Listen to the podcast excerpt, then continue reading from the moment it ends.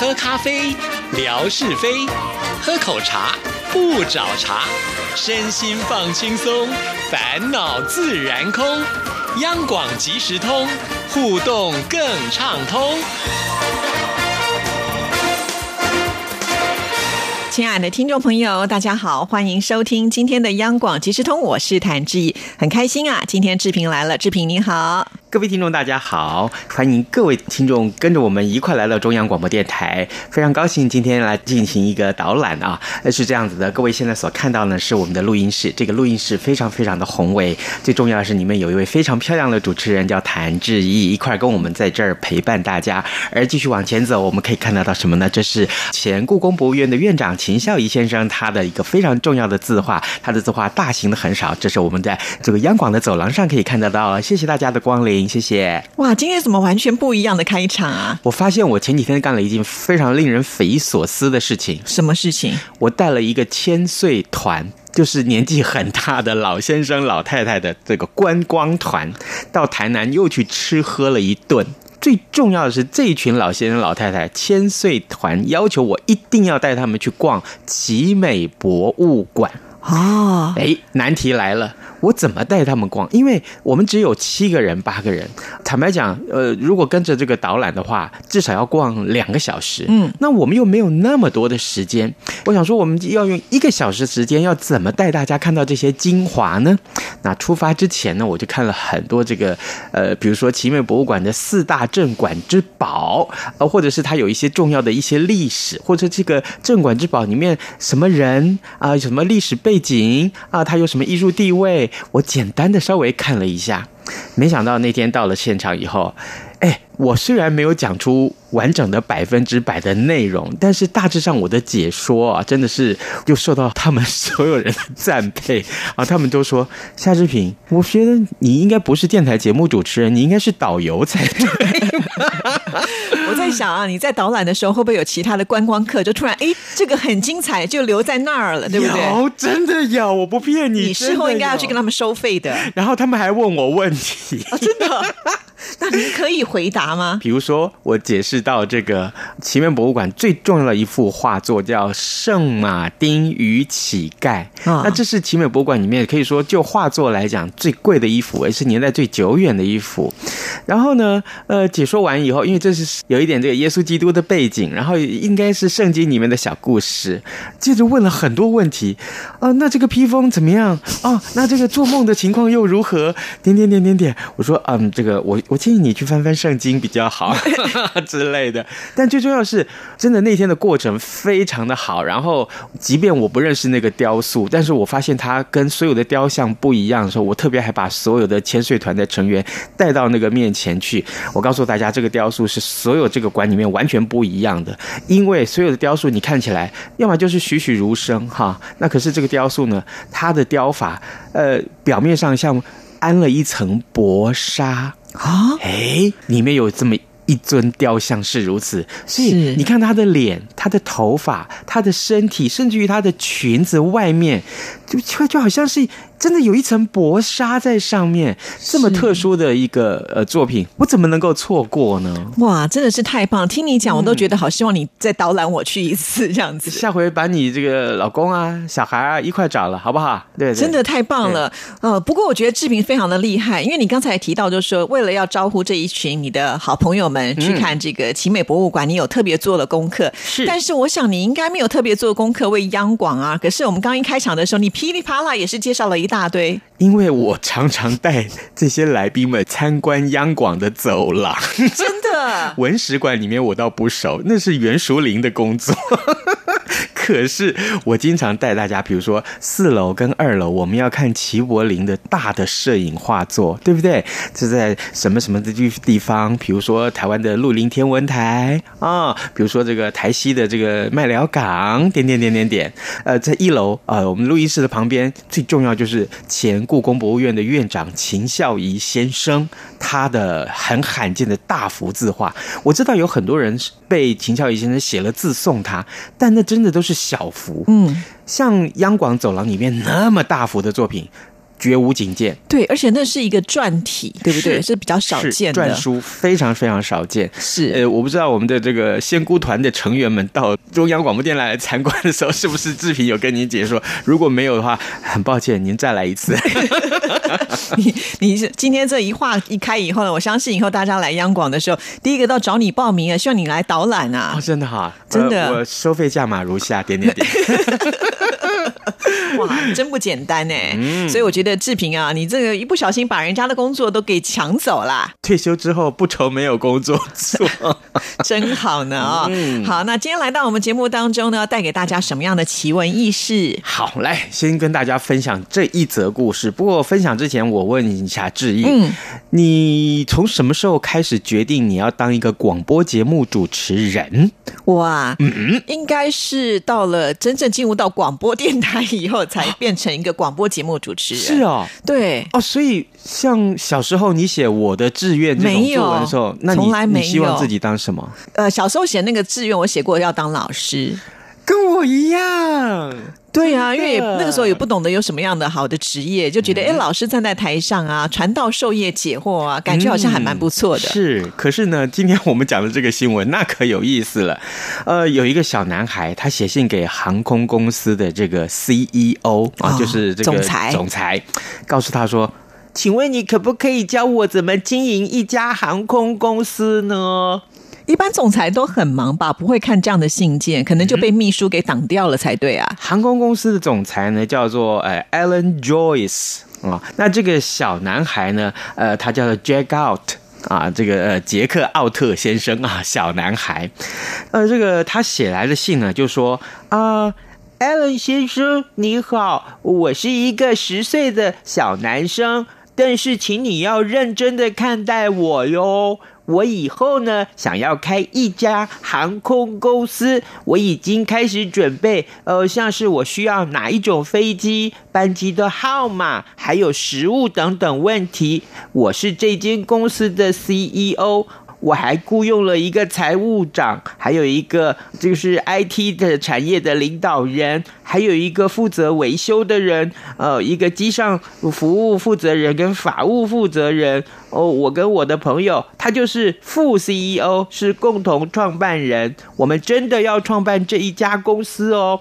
那我写信给你，是因为我想要请问你三个问题。第一个就是现在学校放假，我有更多的时间可以工作，可是我想不到我可以做什么事情呢？你有没有想到我可以做什么事啊？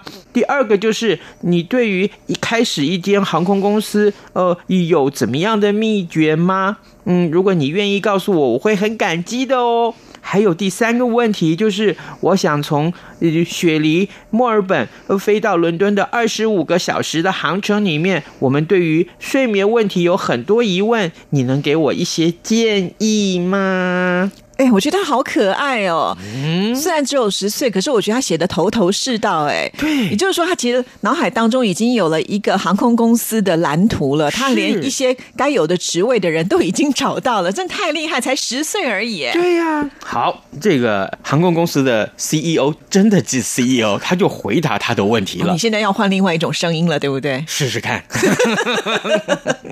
呃呃，亲爱的杰克奥特先生，呃，谢谢谢你，呃，告知我们关于你的新航空公司的资讯。呃，我听说有一些关于新成员的消息，所以我非常感谢你花时间写信给我。呃，首先呢，我必须说，我通常不给竞争者建议的啊。呃，你新任命的这个法务可能也会对这个有一点意见。呃，但是呢，我这一次会为了特殊的情况破例，因为啊，我曾经是一个对航行跟所有可能非常好奇的小男孩。哎，呃，我给你的这个建议啊，呃，第一个就是要把安全放在最重要的位置。呃，另外我们再来看有关于二十一个小时飞行的睡眠问题。呃，这也是我们一直想要克服的障碍。那我们现在正有一个秘密计划要进行，呃，最后就是呃，为了呃让这个旅客可以安歇啊，我们有不同的这个服务舱的设计，让客人可以伸展跟运动哦。哎，啊，最后我在想，我要谢谢你写信来，呃，让我们有这个机会跟你一起交流。哎，我觉得这个总裁也很不错哎。通常航空公司的总裁一定是非常忙碌的，他很愿意正视这一件事情，而且呢，在回复他的时候还充满了幽默跟鼓励的感受。对，他还说他随时愿意再跟这个小男孩联系。哇，看看，好棒哦！这我觉得今天算是一个很温馨的奇闻异事了，可不是嘛？对呀，一般来讲，这种感觉就好像写信给圣诞老公公，你应该都不会有什么任何的回应才对。不但有回应，而且写的也真的是呃，都是很中肯的建议呢。接下来这个趣闻很有意思，呃，住在英国有一位老奶奶，呃，她的高龄已经一百零四岁了。哇！那这个这是在他这一生当中啊，有一个愿望，那他把这个愿望写下来，就放在那个便利超商的墙上，挂在那个墙上，希望呃往来有缘者啊啊 有缘的人看到了可以帮他实现这个愿望。嗯，哎，那后来他这个愿望实现了，好好奇哦，什么样的愿望可以放在墙壁上，然后经过的路人不认识的人来帮你实现？他说他已经活了一百零四岁了，是。啊，他从来没有被警方逮捕过，很正常嘛，表示他是一个奉公守法的人呢。是，然后呢，他就说有没有哪位路过看到这个字条的好心的大爷们啊，好心的呃，任何晚辈们。帮我完成这个梦想，你可不可以跟警方说一声，在我过世之前来逮捕我一下？那首先他必须要有一些违法的事迹，人家才能够逮捕嘛。我们觉得是这样，不然警方干嘛来？对呀，是不是？结果好，这个真的有一个好事者，他就把他的愿望拿去给警方。哦，警方呢？警察的这个警警公关的负责人，他说。哎呀，这简单呐，这很容易呀！啊，好，来，我就打电话给那个老奶奶。呃，老奶奶，我跟你说，你的愿望我来帮你完成，好不好？下礼拜礼拜三。啊，早上十点钟，呃，就是夏志平来跟这个谭志毅上节目的时候，我们这个时候就去你的那个养老院去逮捕你啊。好，没问题，到时候我们戴手铐啊，你要两手拿出来，呃，让我们把手铐铐上，带你走。OK，好，就这样子喽，拜拜。我觉得我们今天的这个吓你一跳的单元走温馨路线呢，真的是一开始的第一次就让我们觉得哇，这个人生充满了希望啊，每一个人都有自己的梦想可以去追梦。那这个呢，也我觉得虽然这个梦想有点。点怪啊！但是呢，警方呢还是来完成他的梦想。一般来讲，我们都觉得警方他们的一些工正常的工作，警务工作很繁忙，我们会觉得说会不会打扰到他们，或者是干扰到警察做事情？对对，可是没有想到呢，警方是自己答应这件事情。就所以我就说这太温馨了。对，可是重点是这个老奶奶她的这个许愿的计划，其实是一个有系统的一个协助人家完成愿望的一个计划。是啊，那根据报道里面说啊，许愿计划从这个呃不知道从哪一年开始啊，哪一年的三月一号开始，已经帮助过上千名的老人完成愿望了。哦，不过我觉得这个愿望真的是蛮特别的，就是希望到这个警察局去走一遭，而且是还要被逮捕的方式。其实你想要去警察局，可能去看一下，人家也会让你进去嘛，对不对？一百多岁的老人家是啊，可是他就是不要这样进去，他说：“你来逮捕我，你把我拖进去。” 是不是真的很特别？好特别的新闻哦！好，这个这样好不好？我们今天谜题就出在这么快就出谜题了。反正等一下更精彩嘛。如果没有，你就来砍我。没有，就是告诉大家，老奶奶的愿望是希望被怎样，好不好？对对，就是她要进到这个警察局，首先要做一个动作。那个动作是什么？要被警方要对她做什么动作？对，好不好？通常警察都会把这个东西随身携带。对，抓到歹徒的时候，就给他一只手这样。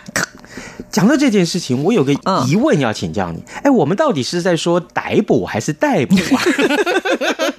你今天上国文课就对了，是不是？我们是不是连一块把答案给说出来？没有，我认为应该念三声带。真的吗？嗯，可是大家都念四声带，你知道为什么吗？因为大家都觉得这是一个动作，就会把它当做是动词，然后动词就要加重音。哦，但是我这样的解释不一定是正确的啦。不过我想很多人想法是这样。教育部公布的标准答案网站上的这个答案是逮捕。嗯，可是你想想看，我小时候哦。我们常常听到呃电视新闻上面，比如说呃今天这个哪个贼被抓到，对不对？然后呢，长辈就会问我啊，我爸爸也许问了，哎，那个贼啊逮着了没有？我请问你，你可以说，哎，那个贼逮着了没有吗？哎，是不是？哦，有没有道理？好像是哦。是。对，顺带一提，还有现在大家都在讲啊，这个前前几天才才立委补选过嘛，对不对？就说啊，这个三重的补选呢，是由民进党籍的立法委员于谦他当选了。事实上是当选还是当选呢？正确答案是正确答案是当选啊！真的吗？我一直以为是四声呢。对，为什么你会念四声？那时候是背动算台耶，又是一样念四声比较有力。哎，对对，台湾人的闽南语里面喜欢讲动算、动算、动算，对不对？其实我们很多听众朋友听不懂，其实就是当选、当选。对，但事实上在国语里面，呃，普通话里面应该是这样念成当选一声。对，我看以后我们文哥的声音学堂有对手啦，对不对？噔噔噔噔噔噔噔噔噔噔，每日一字，我们今天已经教两次了耶，真的对，太有效率了，收两块钱。没有没有没有啊，这这这个牵扯哎，我很能扯哎，我觉得就是啊，天鹅呀，难怪可以去怎么当导览员导。哇！我在想说，会不会真正那个导览员在旁边一听的时候就相形失色，然后呢，赶快去报警，就说这个人来冒充我们的工作。没有，那导览员不好意思揭穿我，还在旁边一定想：你这是胡说八道什么呀？你 我就不揭穿你了吧，免得你当场没面子啊，是不是？真的有意思。好啦，再来给我们最后一则。好，来我们来看一看，有一首闽南语歌。啊，叫做蒙阿波雅嘎奇，就是坟墓也敢去的意思。你会不会唱？应该还记得一点点。错乱爱情的秘密，生干滴啦，生干滴，心里谁有？哦，我将 Kiwi 啊！你比我熟嘛？哎呀，真是五百的歌嘛，装一下。你是给我机会让我表现，我知道。我很不熟，没有是这样，在菲律宾的首都马尼拉，它的人口排名是全球。第六名，这个城市很繁华，但是呢，人民的贫富差距很大，很多人是居无定所的。哎，他们住在哪里呢？就住在坟场里头。哇，那胆子要很大哎。对，菲律宾有一个马尼拉的这个北坟场。北坟场里面，呃，不仅仅是往生者的安息地，而且也是穷人定居的场所。根据菲律宾有一个报纸叫做《太阳报》的报道，他说，呃，马尼拉的这个北坟场啊，占地是一百三十三英亩，就是菲律宾啊不少知名人士的这个长眠之地。不过呢，从一九五零年代开始，有不少无家可归的居民就陆陆续续搬到这个坟场里面，逐渐形成这个穷人的聚落。哎，他们。就跟棺材，就跟尸体毗邻而居，哇啊！你知道吗？最多记录，有的人在这里面住了五十一年呢。显然这里应该没有鬼喽，不然他们怎么会安居乐业 五十一年？他们就把自己当成自己的家了啊！为了在坟场里面生存啊，居民就偷附近的电来用，所以呢，看电视啦，唱卡拉 OK 啦，上网啦。这些娱乐活动完全都不受影响，俨然这就是一个小型的社区，只不过他是住在阴森森的公墓里头。哇，嗯，不知道有没有发生过什么灵异事件？哈，是，好好奇哟。灵异，嗯，也许唱歌唱到一半，突然有人帮你和声。不过啊，有些人呢，他们会觉得这个活人可能比死人还要更恐怖吧。重点是这个报道里面告诉大家，死人比活人还要安全，因为他们不会吵闹吧？不是，他们死人不会起来偷东西。所以没有人偷东西，所以夜不闭户就对了。是，真的，真的。所以无家可归的民众们，当然你可能听不到我们的广播。如果可以的话，你就住在墓园里头好了，好不好？其实，呃，这听起来是有点点哀伤啦。就是如果可以的话，也没有人会选择去这些地方住嘛，对不对？对呀，所以没事住在那个阴森森的地方。当地的政府应该可能还是要管理一下，对不对？有一些这个社会的安置啦，不然的话，我觉得住久了会不会心理上受到一些影响呢？这也是我觉得值得观察。那你知道他们睡在哪里吗？睡在那个墓碑上，因为只有墓碑是平的。放个枕头，那放个垫子，他们就很硬。对，对脊椎有帮助。什么恐怖的、哀伤的这个话题，跟我们志平一讲，好像都变得非常有趣了。好了，今天谢谢志平了，谢谢，拜拜。